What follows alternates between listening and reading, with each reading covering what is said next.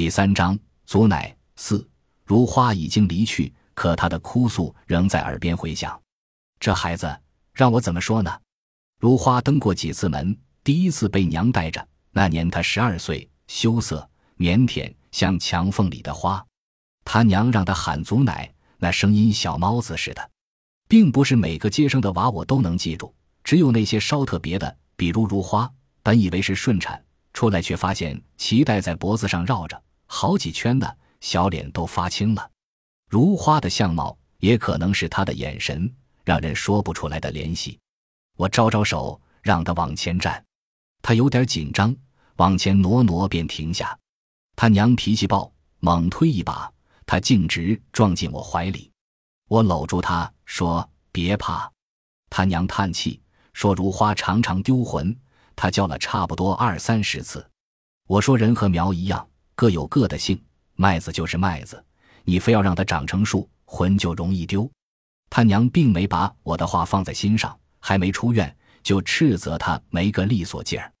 第二次，他已经嫁到宋庄，与钱玉一起登门祈祷我保佑。我一个半死的人，能帮他什么呢？我倒是有保胎的秘方，可已经无法告诉他了。第三次上门，他告诉我钱玉变成了乌鸦，惊喜让他的舌头都打弯了。他这么说，当然有风险。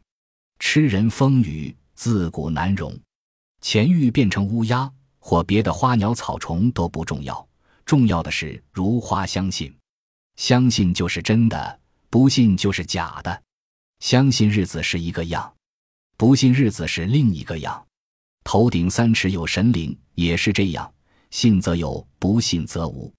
自钱玉变成乌鸦，或者说自如花认为钱玉变成乌鸦，他的哀伤便烟一样散去。对如花，这是幸事，他的心又活过来了。当然，如花的行为对别人有些影响，但还没有谁把他当成敌人。说到底，没妨碍着谁。始终风平浪静，宋庄容纳他，或也有钱庄的关系。毛根对我心怀怨恨，这我清楚。全宋庄，他是唯一没到过我床头的人。当然，我不会怪他，相反，我万分愧疚。那是他和我之间的事，他要报复，也该冲我才对。为什么射杀如花的乌鸦丈夫？但愿他不是故意的，不是因为仇恨。可就算如此，他能还如花的一个丈夫吗？祖奶，该吃午饭了。